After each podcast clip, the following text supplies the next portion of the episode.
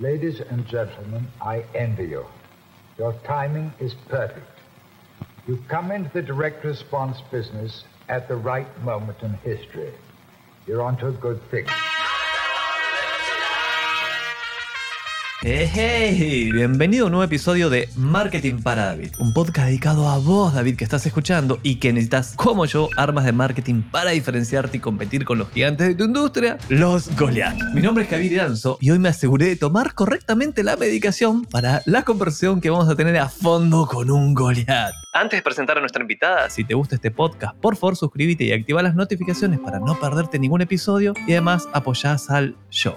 Ahora sí, voy a hablar con Carolina Guerrero. Escucha, David. Carolina es gerente de marketing y experiencia de clientes en Farmacias Ahumada, la primera cadena de farmacias en Chile. Datito freak ahí. Seguro la conoces y si no es así, te cuento que Farmacia Ahumada comenzó con una sucursal en 1968, antes de que ambos hubiésemos nacido, y hoy cuenta con más de 300 locales y un total de 3.000 colaboradores en todo el país. Además de su experiencia actual, Carolina tuvo cargos en las áreas de marketing en Falabella, donde nos conocimos, y Entel, Mega Goliath. El objetivo de hoy es conocer paso a paso el plan de marketing de un Goliath tan conocido como Farmacias Ahumada. ¡Vamos! Bienvenida Carolina a Marketing para David. ¿Te presenté bien? Sí, perfecto. Y muchas gracias por la invitación. Es un placer tenerte acá. Me gustaría, si podés, que agregues algún dato freak tuyo, así como personal, para conocerte un poco mejor. Bueno, yo soy gerente de marketing hoy día, sin embargo estudié relaciones públicas, ¿ya? Y partí vendiendo tarjetas de crédito, cuentas corrientes en un banco. Y desde ahí, bueno, después surgió la, la oportunidad de partir como asistente de marketing en, en Entel y ahí cambió mi vida. Sin embargo, las ventas siempre han estado dentro de mi carrera y dentro de, de mi vida profesional. Y así partí, vendiendo a clientes y visitando clientes vendiendo tarjetas de crédito, cuentas corrientes y créditos de consumo. Lo que te da un superpower, porque el marketing es funcional a las ventas, digamos, sino para qué, saber qué, qué conecta y no conecta es requete importante. Así que vamos a aprovechar ese pie que me diste para meternos en... Esta sección es medio nueva, antes la hacíamos diferente, así que estamos estrenando sección con vos, Carolina. Y es, queremos entender cómo un gigante, un Goliath, así lo llamamos acá, cómo Farmacias Ahumada estructura su plan de marketing, que es tu responsabilidad, ¿verdad? ¿Cómo partís? Partimos con las jugadas comerciales. ¿Cuáles son tus jugadas comerciales? El área de marketing finalmente es un área de servicio y de amplificación de aquellas jugadas comerciales que tiene el área comercial. ¿Qué es lo que hacemos? ¿Cómo lo hacemos? Lo ponemos arriba de la mesa de la forma que el cliente lo quiere, de la forma que está atento a escuchar el mensaje en el momento en el cual está atento a escuchar el mensaje, por lo tanto ahí nuestro trabajo tiene que ver con conocer al cliente. Si nosotros tenemos conocimiento de ese cliente, nosotros podemos entregar el mensaje, que es una jugada comercial, en el momento adecuado, en el soporte adecuado y ser oportunos para aquellos clientes en su ciclo de vida o su ciclo de vida del día o su ciclo de vida de la vida o su género, etc. Pero lo más importante es que una, un plan de marketing se estructura desde las jugadas comerciales. Vamos a desmenuzar eso que está re interesante, pero tenemos mucho material que sacar, mucha carne ahí en ese hueso. Vos por jugadas comerciales es una, un concepto interno de ustedes, te referís a las ofertas, el plan comercial que tiene el área de ventas de la farmacia. El área comercial, no el área de venta, el área comercial. Aquí estamos hablando de aquellos que compran productos y finalmente los ponen en la farmacia para que nuestra fuerza de venta los venda. Sin embargo, el área comercial entiende cuáles son los lanzamientos que vienen, entiende cuáles son nuestros productos ganadores, cuáles son las estacionalidades que hay, que nosotros también compartimos esto junto con ellos. Nosotros entregamos insight de clientes, cuándo el cliente está dispuesto a comprar, cuándo es importante lanzar un producto, cuándo no, cuándo nosotros tenemos que defender nuestra posición en el mercado. Y para eso es muy importante el conocimiento del cliente. Qué interesante. Déjame interrumpirte ahí. Mi, mi, mente no puede más.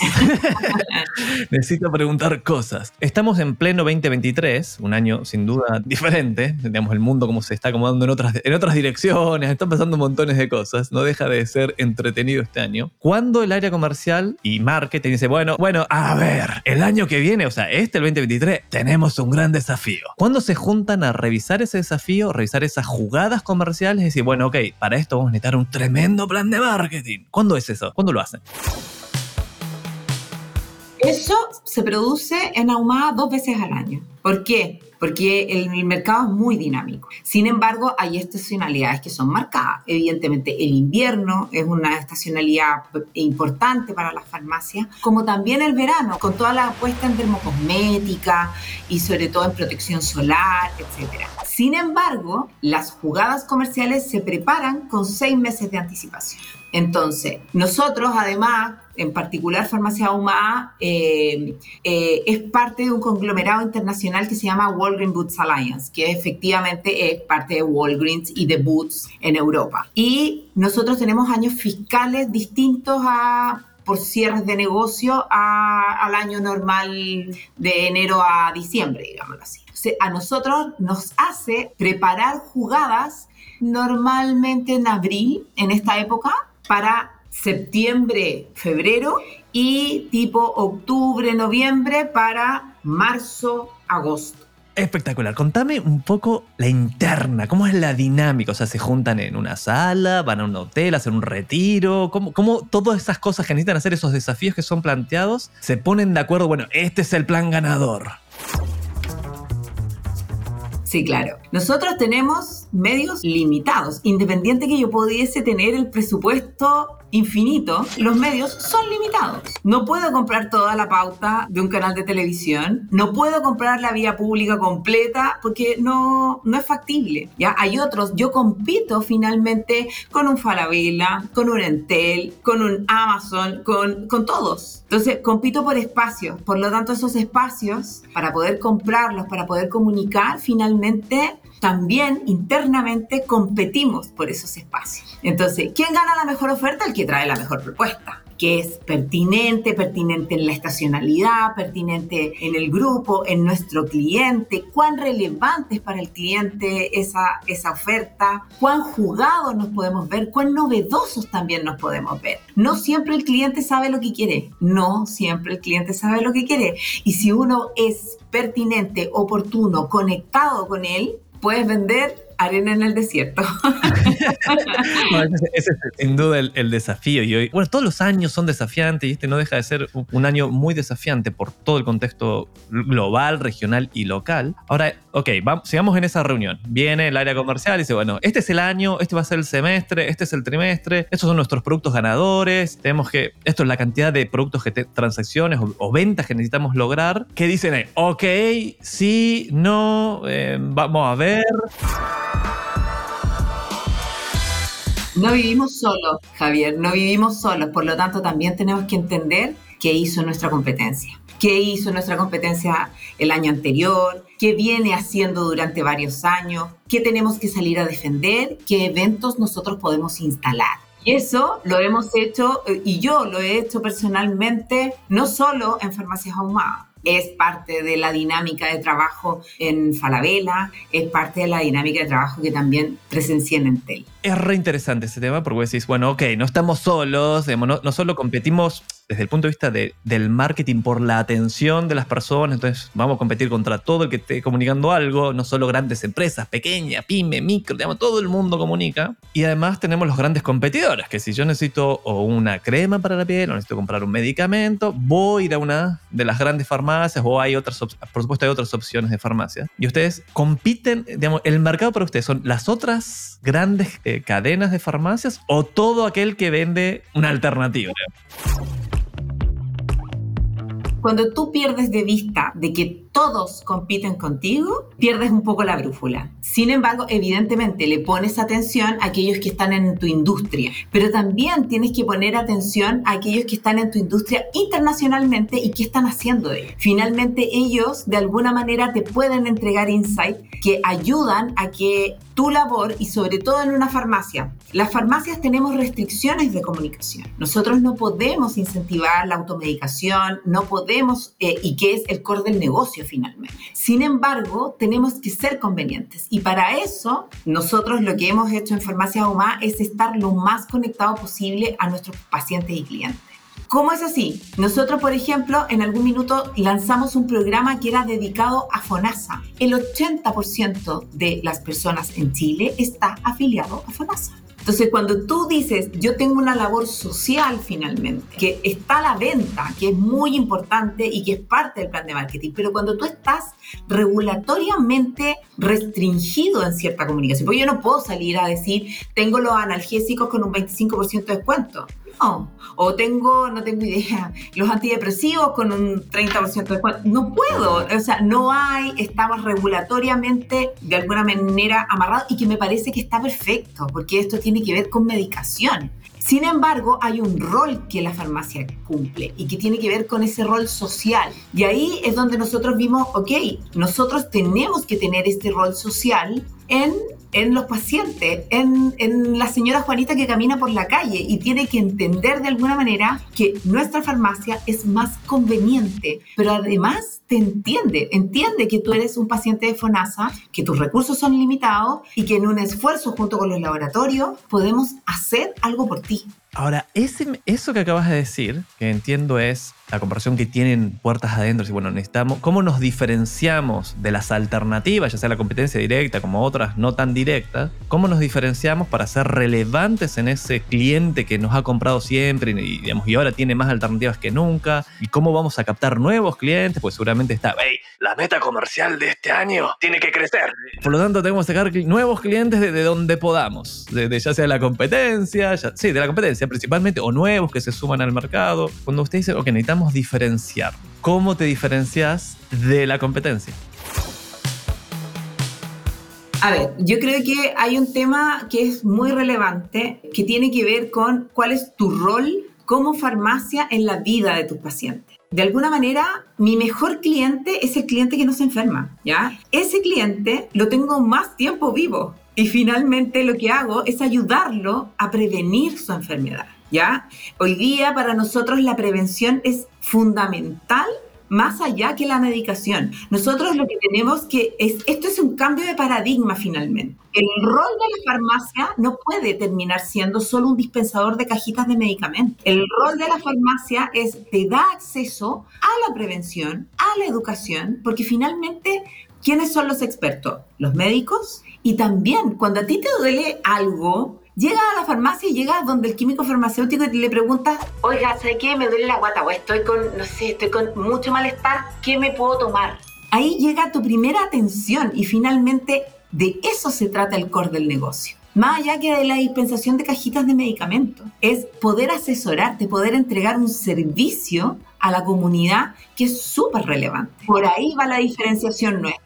Entonces por ahí va el punto de diferenciación. Todo el mundo vende cajitas con pastillas adentro que te van a hacer sentir mejor eventualmente, llamemos los medicamentos. Dijiste, nosotros tenemos que ser convenientes y por eso imagino, mira, necesitamos tener que la persona esté cerca, si, hay, va a ir a la farmacia física, pero si tenemos un servicio de delivery también tiene que ser espectacular, tiene que ser rápido, fácil para la persona, eso lo hace conveniente. Pero además decís, nosotros tenemos un rol social y estamos poniendo foco en la prevención y eso nos diferencia de la competencia porque, imagino, estoy imaginando, corregime, como el cliente slash paciente que va a comprar algo y dice, bueno, en realidad acá, esta, esta farmacia acá no solo me quiere enchufar la cajita, digamos, tiene tiene un propósito más grande que comparto y me está cuidando y hace mucho foco en la prevención, que eso es como raro, porque yo entendería que si hacen prevención vendo menos cajitas de medicamentos, digamos, como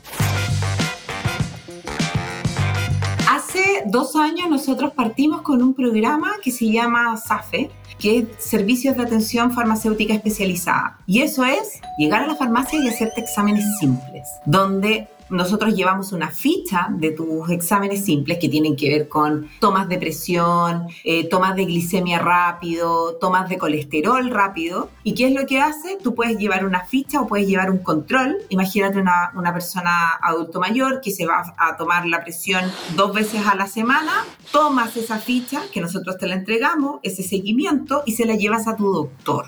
Y entiendes que no es solamente la toma de presión cuando llegaste a la consulta de tu doctor, que normalmente sube porque estás con el doctor.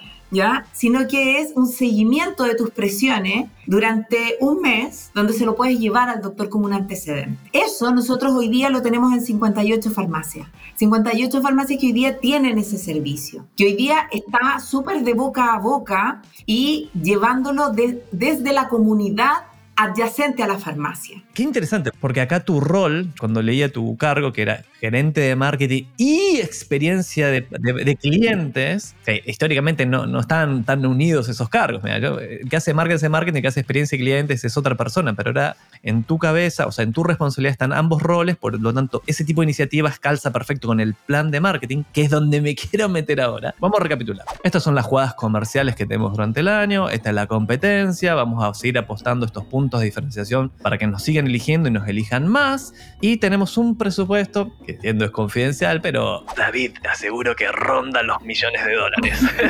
Tienes varios jugosos millones de dólares y dice, bueno, ok, hay que invertir esto, no gastar, hay que invertirlo porque vamos a apostar que va a generar retornos. ¿Cómo decidís dónde alocas tus dineros? Netamente por conocimiento del cliente. ¿Dónde es relevante? ¿Cuál es nuestro cliente? ¿A quién vamos a ir a contarle esto? ¿Vamos a ir a atacar crónicos, por ejemplo? ¿Pacientes diabéticos? ¿Pacientes que requieren medicación constante? Ok, ¿qué le vamos a ofrecer? Por ejemplo, hace un año lanzamos suscripción de tratamiento. Y es que finalmente te llegue tu medicamento a la casa todos los días 5 de cada mes y tú ingresas tu tarjeta de crédito y te despreocupas de tu tratamiento. Entonces, ¿cuál es el valor? El valor es que ya no tengo que ir a la farmacia. Porque la farmacia uno no va a vitrinear. A la farmacia uno tiene que ir de alguna manera. Ok, ok, ok. Ok, vamos. Vos tenés un presupuesto que vas a alocar a publicidad, digamos, vas a pagar medios y después tenés un presupuesto que en la misma área, imagino, que va a este tipo de iniciativas como experiencias de cliente. ¿En qué porcentaje repartís a publicidad y qué porcentaje le metes a experiencia? Aprox, más o menos. Yo te diría un 70-30. 70 publicidad, 30 experiencia. 30 experiencia, sí, pero es que solo desde mi área, digámoslo así, porque la experiencia no solo se construye desde el área de marketing, se construye desde el área de recursos humanos y desde el área operacional.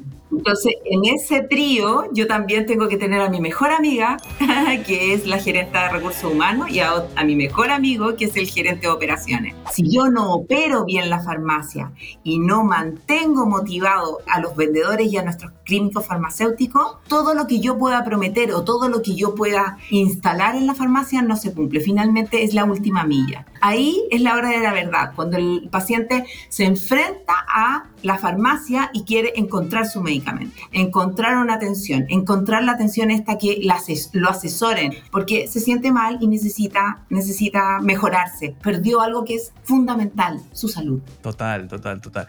Ahora, Caro, vamos a concentrar un poquito en ese 70% que es publicidad, es decir, uno paga para que los medios se exhiban. O sea, arrendás audiencias. Hey, vos medio tenés esta audiencia que a mí me interesa, yo darte plata a ti, tú poner mi mensaje frente a esas audiencias. Tenés muchísimos años de experiencia y el mix de medios, es decir, dónde invertís, ha ido cambiando un montón. Yo me acuerdo hace 20 años atrás era televisión principalmente, revistas, vía pública, internet nada, y bueno, internet ha ido creciendo obviamente.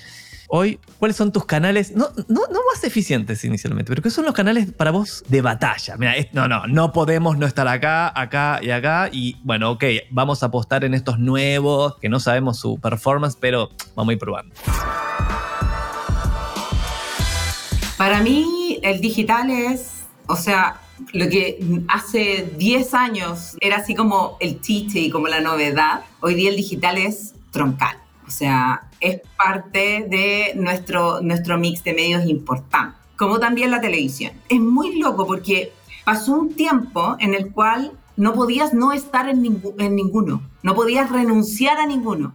¿Por qué? Porque todos se llevaban un pedazo de la torta. Si hoy día tú me preguntas, efectivamente, nosotros somos una cadena grande, somos un Goliath, como dices tú. Sin embargo, sin embargo, los recursos donde donde son más eficientes es efectivamente en el digital, porque tienen la personalización. El digital te permite personalizar. Si hoy te dice, te llama el, gerente general, CEO de la compañía, dice, Caro, te tenemos una mala noticia. Dice, mira, por políticas de la empresa tenés que elegir entre poner Poalata en televisión o ponerla en internet, en medios digitales. Pero no puedes elegir los dos. Dirías, ¿cuál elegirías hoy? Qué difícil pregunta. Eh, yo te diría que construiría desde la televisión, sin embargo, el programa de fidelización me daría el digital. Ok, publicidad seguirías eligiendo la, televisión y experiencias eh, digitales, eh, ahí pondrías algo de... Mirá, fuerte. Digitales a través de mailing, la personalización del mailing. Tú recibes 80 mailing al día, ¿no? uno tiene su casilla de Gmail llena de publicidad y cosas. El tema es que cuando nosotros conocemos el comportamiento de compra, conocemos al cliente, tú entregas tu ruta en la farmacia y tienes un descuento o tienes una promoción pensada para ti, ese mail se vuelve relevante. Si nosotros tenemos ese canal de comunicación abierto, nosotros que no me gustaría prescindir del digital, porque el, el digital lo que te trae son prospectos, son nuevos clientes, finalmente, ¿ya? Y en, en, en términos de personalización. Pero si yo tuviese, porque igual tienes que seguir siendo relevante para los clientes. O sea, si me tuviesen que dar a, elegir, evidentemente el top of mind sigue siendo muy importante. Y eso hoy día todavía te lo da la televisión. David, que nos está escuchando, dice, ok, no, cuando sea Goliath quizás puedo aspirar a poner plata ahí, todavía no, no puedo. Así que estoy haciendo digital, y por digital me refiero, tengo, mira, tengo mis cuentas de redes sociales abiertas, eh, me refiero a Instagram, TikTok, tengo, no sé, un canal en YouTube, ¿Qué hace hoy Farmacia Ahumada en esos canales para conectar con la audiencia? Segmentar. Definitivamente esa es la fórmula. O sea, el canal digital te permite personalizar de alguna manera. Entonces, en la medida que tú conoces y sabes que estoy pensando en un David cualquiera, tiene su emprendimiento de accesorios para mujer cuál es esa mujer que se va a colocar ese accesorio. ¿Qué edad tiene? Tú tienes que de alguna manera dibujar a esa mujer. Y eso es lo que tienes que ir a buscar como audiencia. No puedes disparar a la bandada, tienes que disparar a la presa. Mega, mega, súper buen consejo, Caro. Y digamos, desde mi punto de vista, obvio que lo comparto. Y creo que es uno de los grandes errores, sobre todo de los David, yo incluido, que a tanto se me olvida y cometo ese error, que es, mira, lo que vos haces como pyme, vamos a llamarlo como emprendedor que está partiendo, puede parecerte que es para todo el mundo. Puede parecerte que, es re amplio y que todo el mundo podría consumir. No todo el mundo lo va a consumir y no vas a tener presupuesto para llegar a toda esa gente, porque no tenés eso, es una pyme está partiendo. Por lo tanto, es preferible y mucho más eficiente decir, no, va a ser para este tipo bien específico de personas que tienen estos problemas, estas, estos sueños, estas aspiraciones, estas frustraciones. Incluso puedes decir, mira, esto es unisex. No, elegí un género. Decir, no, o sea, me voy a ir por hombres o mujeres y de ahí mismo puedo seguir segmentando. Pero voy a decir, David, pero ¿para qué? Para que tu comunicación sea mega relevante para esa persona. No es lo mismo decir, mira, yo tengo una farmacia, yo tengo una farmacia súper amplia y atiende a todo tipo de mundo, tipo de personas con diferente tipo. Algunos tienen problemas de salud, otros que se quieren rejuvenecerse, ponerse cremas y demás. A decir, mira, soy una farmacia especialista en em, hombres que quieren rejuvenecer. Todos los productos para hombres y demás van a estar en mi farmacia online y demás. Olvídate de algo genérico. Y ahí vas a, ¿qué ganas? Relevancia. Que un hombre diga, ah, eso es para mí. Voy para allá. Exactamente. Mira, nosotros desde la farmacia hemos construido dos dos grandes pilares. Uno es la prevención, como te comentaba, y está a, cargo de todo un tema de servicio que es lo que queremos hoy día potenciar. Sin embargo, el acompañamiento al paciente crónico es algo muy relevante. Entonces, de alguna manera tú dices, ¿quién es el paciente crónico? El paciente crónico es el que se le declaró una condición crónica, donde puede vivir su vida súper normal en la medida que adhiere a su, su tratamiento. ¿Y cómo nosotros ayudamos a ese cliente a que adhiera a un tratamiento. Enfermedades como la diabetes o como la hipertensión son enfermedades que son súper silenciosas y que hasta que no te sientes muy mal y estás súper disparado con tus niveles, la puedes llevar sin que tenga muchos síntomas. Sin embargo, lo que tú tienes que hacer es adherirte al tratamiento una vez declarada de alguna manera y nosotros cómo te ayudamos a facilitar eso. Ese es el valor agregado finalmente, más que la dispensación de cajitas. Vamos, antes de cerrar esta sección, quiero hacerte una última pregunta respecto a tu plan de marketing. Es, ya más o menos vimos cómo se gesta parte del área comercial, que tiene estos desafíos y buscan, revisan la competencia, productos ganadores, el, mix de medios donde van a ir a poner la, la oferta, ya sea de mensaje y demás. La primera pregunta de esta última parte ¿separás tu presupuesto en campañas de imagen de marca? Decís, mira, tenemos que comunicar que Farmacia Humana tiene todos estos valores y demás, y por eso somos un actor relevante, ¿sabes? Y creemos en esto, y una campaña más guerrilla de producto, precio, digamos, respuesta directa, ¿separás eso? Mira, yo creo que no debiesen ir separados, nunca. ¿Ya? Sin embargo, sí, hay marketing de guerrilla, que el cartón con la oferta, con no sé qué, con no sé cuándo. Sin embargo, cuando tú quieres hablar desde la farmacia, tienes que entregar un beneficio. ¿Cuál es ese beneficio? Y ese beneficio te tiene que otorgar valor y se tiene que convertir en venta. O sea, de alguna manera, tú tienes que hacer esa declaración con algo concreto. Estas, estas campañas que son una linda declaración de intenciones, donde todo es efímero, no sé qué, no sé cuánto, y que yo recuerdo en la pandemia, y vamos a salir adelante. Y no, ya, pero ¿cuál es el beneficio? ¿Cuál es el beneficio para mí? Es, eso es perder de vista. Es cuando yo me paro desde la, desde la empresa y digo lo que yo quiero decir, pero no necesariamente lo que el cliente quiere escuchar. ¿Escuchaste eso, David? Mira, hay una pregunta que tenés que hacerte, que yo me hago por lo menos caro cuando vamos a comunicar algo, es ponerte en los zapatos de la otra persona y esa persona va a mirar esa pieza y va a decir, ¿y a mí qué? ¿Y a qué me importa lo que, eh, digamos, ok, vos con la bandera de Chile atrás si querés, flameándola, vamos, vamos. ¿Y a mí qué, cómo me beneficia eso a mí? Y si esa respuesta, no hay una respuesta concreta, y es una pauta que por ahí es plata perdida. Es una declaración de lindas intenciones, nada más. Claro, si, y si como David no vas a querer tirar esa plata a la basura. Ustedes, peces gordos, no terminaron su plancton. Ahora es mío. ¿Usás alguna herramienta para planificar digamos, ¿qué vamos a hacer hoy? ¿Qué vamos a hacer mañana? ¿Qué vamos a hacer esta semana? ¿El mes que viene? ¿Este trimestre? ¿Dónde visualizas tu plan?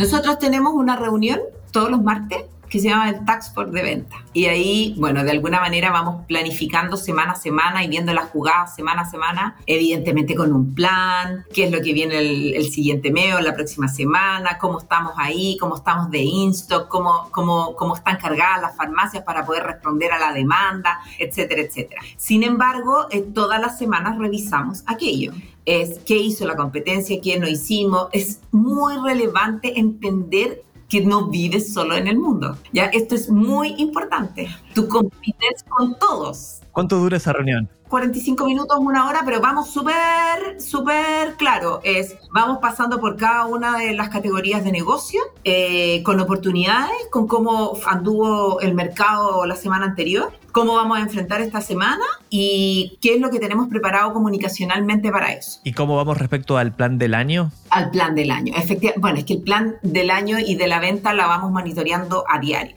¿Y dónde lo ves ese monitoreo? ¿Tenés un... Tenemos un monitor de venta tenemos un monitor de venta que nos ayuda a entender un poco cómo estuvimos con respecto al lunes pasado, al martes pasado, al este mismo martes, el mes anterior y el año anterior. Errores, fracasos, cagazos, cagadas. Dale, vulnerate con los fuck ups. Fuck ups.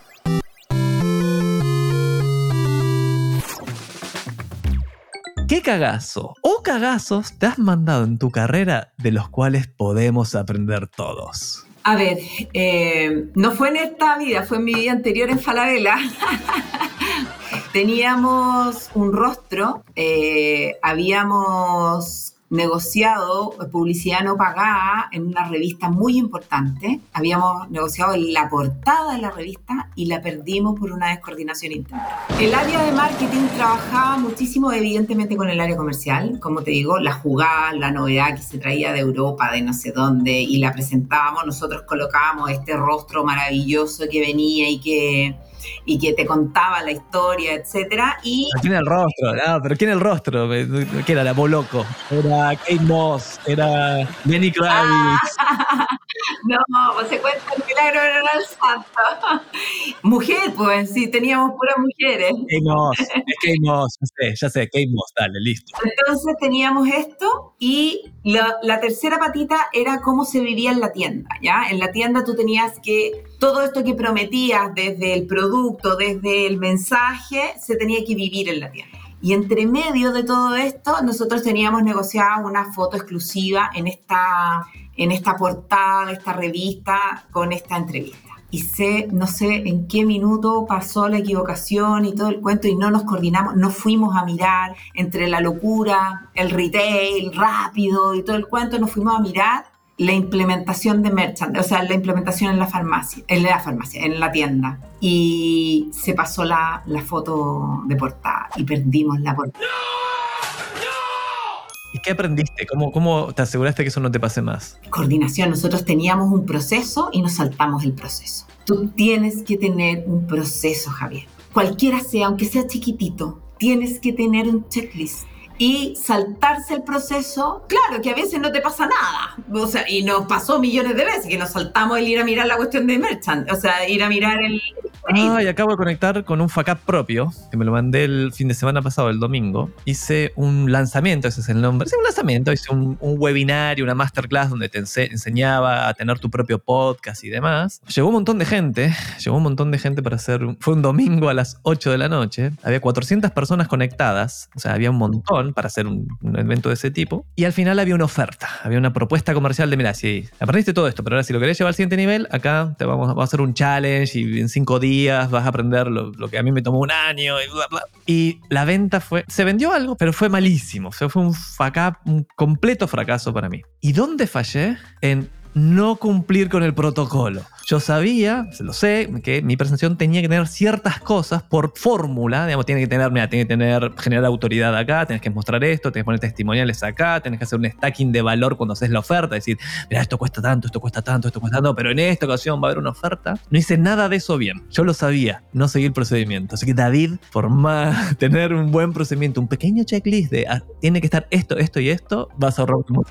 Es fundamental. Es fundamental. Es súper loco que normalmente cuando hay un problema es porque no seguiste el proceso. Ahora, si eso, si siguiendo el proceso tienes un problema, entonces el problema está en el proceso. Tal cual, muy buen Larry. Ahora vamos a hacer algo más fácil, supuestamente, que es ver la paja en el ojo ajeno. Vos hoy estás como viendo, revisando la competencia, estás revisando otras marcas, hay cosas que te gustan, cosas que decís, ¡ay! ¿Quién hizo esto? Mi Dios. Y comentás, si vieron esto, ¿quién hizo esa cagada? ¿Qué ves hoy que, se, que los consideras cagazos en marketing en general? Qué pena, no, no, yo así como que creo que el respeto al trabajo de cualquiera en esto y el esfuerzo. No, pero con respeto, no, con respeto, con respeto, pero es, mira, eso, hey, ahí, ahí se están equivocando. Sí, por eso, el esfuerzo es súper valorable. Yo creo que, y para qué vamos a dar nombres, pero cuando tú pierdes de vista el cliente, cuando tú pierdes de vista el cliente y te enamoras de tu idea marquetera, tu idea marquetera puede ser increíble, pero si pierdes de vista al cliente, estamos en un problema. ¿Cuál es una señal para vos cuando ves una pieza decir, mmm, acá perdieron de vista al cliente? ¿Cómo? Porque uno no se da cuenta, uno cree que, no, por supuesto, estamos haciendo algo que al cliente le va a encantar. Bueno, tenemos súper claro que mi antiguo empleador perdió de vista al cliente. Para mí lo perdió de vista. Porque el, Independiente de todas las empresas de Falabella, fa el Falabella se construía desde la tienda. Sí, y es mujer, y es sofisticado. Falabella es verde, no tiene otro color. Independiente de que tú tengas un área de negocios que tiene, eh, que tiene, que tiene todo un tema operacional increíble, todo, todo lo que puede funcionar y que va a ir a competirle a, a Mercado Libre, a Amazon, a todos los que tú quieras está perfecto, pero su alma es verde, es desde la tienda. Se, esto es como Selfridges. Selfridges se construye desde la tienda. Y vayan a ver, por favor, la serie de Selfridges. El que quiere ver. Es como arma este hombre toda una experiencia en la, en la tienda. Y eso no va a cambiar, independiente que nos digitalicemos, la tienda va a seguir, el punto de venta sigue. Mira, acabas de decir algo, o sea, has dicho cosas muy, muy, muy, muy importantes, David. Ha estado buenísimo este episodio. Y hay algo que lo conceptualiza muy bien, que es, mira, vos no sos director de, de marketing. Deberías ser director de marketing y experiencia de clientes. Porque si eso te va a obligar a estar conectado con lo que le pasa al cliente, no desconectarte, por lo vas a saber si le estás cerrando o no con cualquier cosa que estés haciendo. Así que, súper buen consejo, Caro. Vamos a cambiar de sección y vamos a ir a una que también estamos inaugurando en este episodio, porque seguro oíste hablar de inteligencia artificial, ¿cierto? Se ha tomado la agenda y es. Esta vez sí que sí, esto es importante. Las cosas están cambiando. Me resisto, ¿ah? Ah, bueno, pasa a todos. Todos nos resistimos vamos a tener que vivir, aprender a vivir con esto. Te voy a dar un ejemplo muy práctico. Yo lo estoy usando muchísimo. Siento que igual no lo estoy usando ni tanto. Pero por ejemplo, hoy tenía que escribir un posteo, pues estoy haciendo la nueva vuelta al webinario, entonces tenía que escribir, si bueno, lo vamos a hacer de nuevo al webinario. Escribí un texto para un post y digo, ay, quiero que me lo revise la redacción, que me lo separe en líneas cortas, o sea, en, párrafos bien cortitos, fáciles de leer y que le agregue emojis. Y le dije, hey ChatGPT, al siguiente texto separarlo en frases cortas y agregarle emojis. Claro que sí, Javier. ¡Pum! Copié, pegué y lo publiqué. Espectacular. Como dentro de marketing y experiencias de clientes están viendo esto que se nos viene, que todo el mundo está hablando, que hace el año pasado no se hablaba de esto. Esto es este año. ¿Cómo te pegó esa noticia? Yo creo que, y efectivamente, yo ocupo ChatGPT eh, y lo ocupé incluso para una reunión que tuvimos estratégica de gerente. Lo que hace es que, de alguna manera, aquello que a ti te toma dos, tres horas masticarlo, en tres, nada, en tres segundos está en tu pantalla, ¿ya? El tema aquí es que este miedo a que ellos nos reemplacen o que hagan nuestro trabajo para mí no es tal, porque finalmente lo que tú requieres, las directrices las das tú. O sea, si tú no pones en un rol a la inteligencia y no le entregas un rol, una edad, qué es lo que quiero, por qué lo quiero, etcétera, etcétera, que efectivamente te puede dar algo genial, yo siento que no, no es capaz de alguna manera de generar solos espontáneamente y ese es el valor humano. El valor humano tiene que ver con esta cosa desde, desde lo que yo requiero, ¿ya? Y, lo que a mí se me ocurre. Puede ser que le interese, pero lo tienes que acotar, le tienes que dar instrucciones. Sí, te voy a dar un ejemplo. Mira, yo estoy, como dicen los españoles, flipando todos los días, porque todos los días estoy viendo como algo nuevo y lo que se está viendo, que no, nosotros no estamos acostumbrados como seres humanos a la exponenciabilidad. Por ejemplo, el iPhone, salió el iPhone 1, pasó un año al iPhone 2 y cada un año tenemos un iPhone 9, y ya, eh, nuevo, y ya sabes que todos los años hay algo nuevo y sí, le mejoran un poquito la cámara, los más grandes, más chicos, pero no es exponencial. Nada en nuestra vida en general es. Y lo que está pasando con la inteligencia artificial es por primera vez hay un producto que exponencialmente va mejorando. Y un, un caso bien práctico, la semana pasada nos tenemos un proceso, hey, aprovecho a auspiciar mi agencia, juniomarketing.com, donde tenemos un proceso estratégico que con pymes lo que hacemos es, mira, en una semana vamos a definir cuál es tu estrategia de marca, básicamente aprender a quién le vas a hablar, cómo te vas a diferenciar y dónde vas a poner tu mensaje para lograr un cierto objetivo comercial. Y el otro día lo hicimos, a eso que nos tomó una semana, lo hicimos en una hora. No tal cual, no tal cual, había obviamente diferencias, pero lo más importante lo hicimos en una hora porque fuimos a ChatGPT y le dijimos, mira, le pusimos, actúa como un experto en marketing, de acuerdo a toda la información que hay en el mundo. Este tipo de negocios, ¿cuáles son los clientes ideales para este tipo de negocio? Y esos negocios, ¿cómo se diferencian? En general, ¿cuáles son, ¿y cuáles son las estrategias de marketing más efectivas para ese tipo de negocio? Entonces fue y dijo, claro que sí, Javier, son este tipo de clientes. ¡Cachín, cling! Estas son las estrategias más usadas, o estos son los beneficios que alguien percibe, esta es la manera de diferenciarte, y estos deberían ser tus canales más efectivos. ¿Hicimos caso a eso? No, no, no, pero estaba esa pega. Dijimos, ah, mira, a nosotros nos conviene esto con esto, con esto, y vamos a apostar acá. Esa pega hubiese sido muy difícil de hacer antes de ChatGPT. A lo que voy es como, esto llegó para quedarse y tenemos que saber sacarle provecho. Entonces, de alguna manera, yo lo que veo acá es que efectivamente tú le sacas provecho, pero finalmente la decisión es tuya no de la inteligencia artificial. Por ahora, sí, pero todavía sigue siendo tuya. Todavía sigue siendo tuya. Hoy que es miércoles. Hoy miércoles sigue siendo así. Cuando este episodio salga, que va a ser una semana. Capaz que no. Capaz que no. Exacto, capaz que no. Pero hay algo que tiene que ver que somos humanos tratando con humanos. Finalmente, la experiencia de nuestros clientes o de los clientes, finalmente, mira, piensa, todos los chatbots, todo no sé qué, y finalmente igual llamas para que un humano te conteste el teléfono. Igual los call centers no han desaparecido. No, ahí yo voy a hacer la predicción. Voy a, a animar una predicción. Ahora sí que van a desaparecer. El otro día vi, vi una prueba de. Ya tiene va- varios años esta prueba, pero ahora la han mejorado muchísimo. Que es yo diciéndole: Hola Siri, pongamos, Siri, tengo ganas de comer pizza, eh, comprame una pizza rica. Ok, Javier, estoy buscando los mejores restaurantes de, de pizza en tu, en tu región. Hmm, acá hay uno que se ve bastante interesante porque vos querías, te- de acuerdo tú- a lo que venimos viendo, te gusta la de mozzarella napolitana. Estoy llamando llamando a la pizzería. Habla la inteligencia artificial con la pizzería. La persona en la pizzería ni siquiera hablaba muy bien, se entendía más o menos nomás, y terminó cerrando la conversación y despachando la pizza por teléfono. Entonces se creo que es el test de Turing, Turing, que es cuando vos como persona, como humano, no puedes distinguir si desde el otro lado es un bot, un robot, una inteligencia artificial o realmente es un humano. Y llegamos a hoy, pleno 2023, eso ya está pasando. Así que bueno, vamos a ver qué pasa. Pregunta, respuesta, pregunta, respuesta, pregunta, respuesta. El ping pong de marketing para David.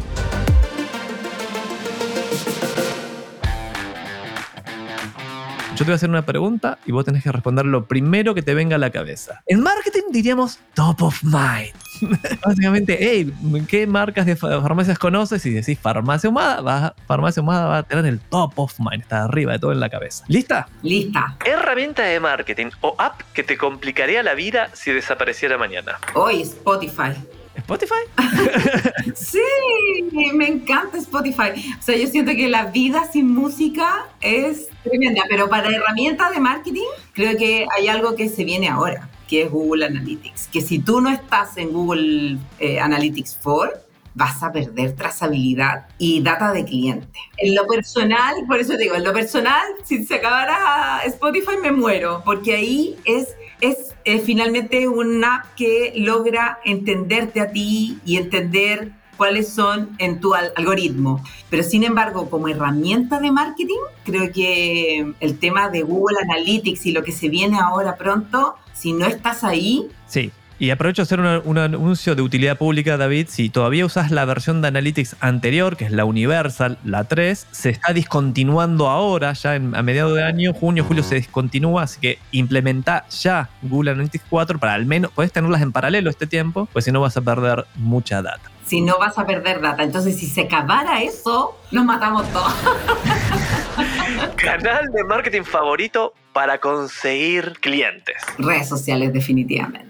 Influencer o persona que te inspire. Hoy hay una niña que se llama, mm, que es la Caroline Marant, que ella es influencer, trabaja para Vogue y lo que me encanta de ella es que es simple. Todo aquí, todo ese glamour de, de Vogue y todo eso que tiene que ver con moda, ella lo presenta de una manera súper orgánica desde su punto de vista y súper simple. Y eso para mí conecta conmigo así muchísimo porque finalmente los pacientes necesitan un mensaje rápido, simple y que me convenga. Esta siguiente pregunta, necesito prepararte porque como Goliath, hemos visto que en general los Goliath están eh, muy, corpori muy corporizados, ¿no? Muy corporizados, ¿será que son muy corporativos? Son muy corporativos. Muy corporativos, sí, sí, sí. entonces tienden a responder vagamente esta pregunta. En cambio, los emprendedores van de una y la responden sin ningún temor, digamos, son muy, muy honestos. Así que, ¿estás lista para esta pregunta? Estoy lista. ¿A quién? Comillas, importante las comillas, le robás más. ¿Vieron esa farmacia en Tailandia o, o en Suiza? ¿O te acaban de hacer un programa? ¿A quién le robas más? Eh, a nuestros papás, a Walgreens.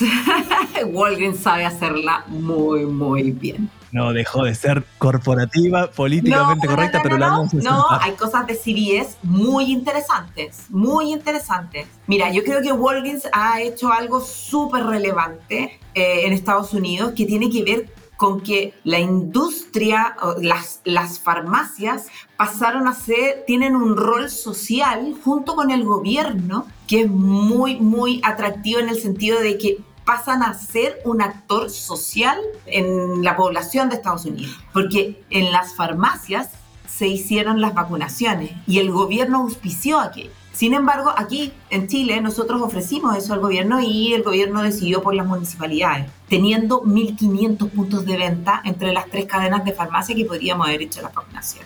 Todavía el mundo corporativo con el mundo gubernamental no se unen y muchas veces los privados podríamos hacer mucho más que el gobierno. Amén, totalmente.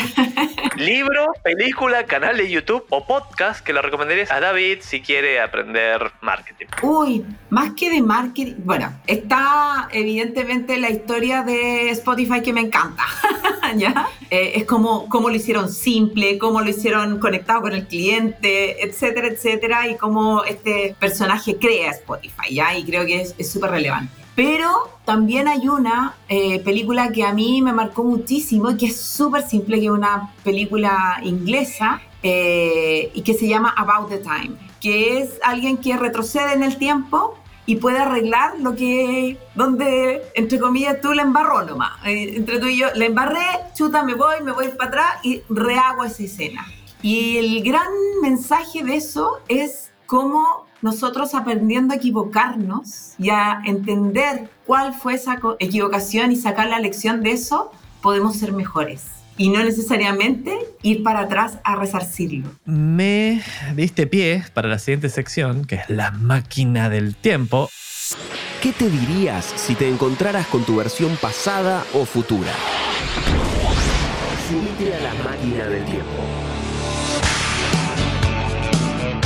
Vamos a subirnos al DeLorean. Vamos, vos vas a ser Marty McFly y yo voy a ser Doc Emmett Brown. Vamos a interpretar esos papeles. Vamos a viajar al pasado, pero vos elegís la fecha. ¿A qué momento te gustaría volver del pasado? Hablando de marketing, siempre en el mundo del marketing. ¿Qué te hubiese gustado saber en ese entonces? ¿Qué hubieses hecho diferente? ¿Qué consejo te darías? Eh, yo creo que a mis primeros años en Falabella me devolvería a no dar batallas en las cuales no puedo influir. Oh, es un consejo estoico también ese, ¿eh? Lo viste, los estoicos dicen, las cosas están fuera de tu control, no te estreses por eso, no, no, te metas ahí, no De alguna manera eso, o sea, cuando tú eres un emprendedor, finalmente tú entiendes que ya, la inflación, los mercados, la cuestión china, que no te llega, la importación, que no sé qué, que tienes plata ahí retenida, que, etcétera, hay cosas que no puedes controlar, no puedes hay cosas que superan de alguna manera, y aquí está, y para evidentemente no perderlas de vista, estar ahí, entenderlas, todo lo que tú quieras, pero de alguna manera, ¿dónde